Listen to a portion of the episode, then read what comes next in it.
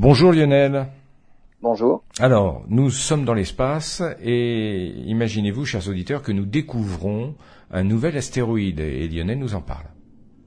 Alors Electre, hein, c'est un gros astéroïde, hein, il ressemble à un, ballon de rugby. 262 km dans sa longueur et 164 dans sa dimension euh, la plus petite. Il orbite dans la partie externe de la ceinture d'astéroïdes entre Mars et Jupiter.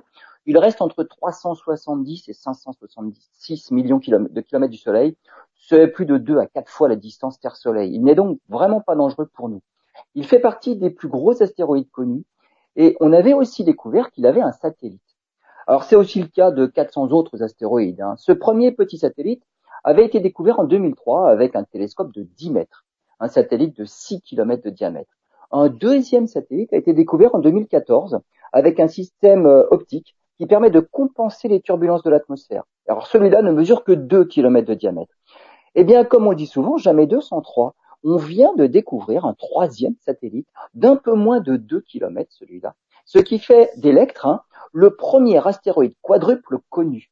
Les seuls astres du système solaire à avoir plus de satellites sont Pluton, qui en a 5, et les quatre planètes géantes avec 79 satellites pour Jupiter, 82 pour Saturne, 27 pour Uranus et 14 pour Neptune.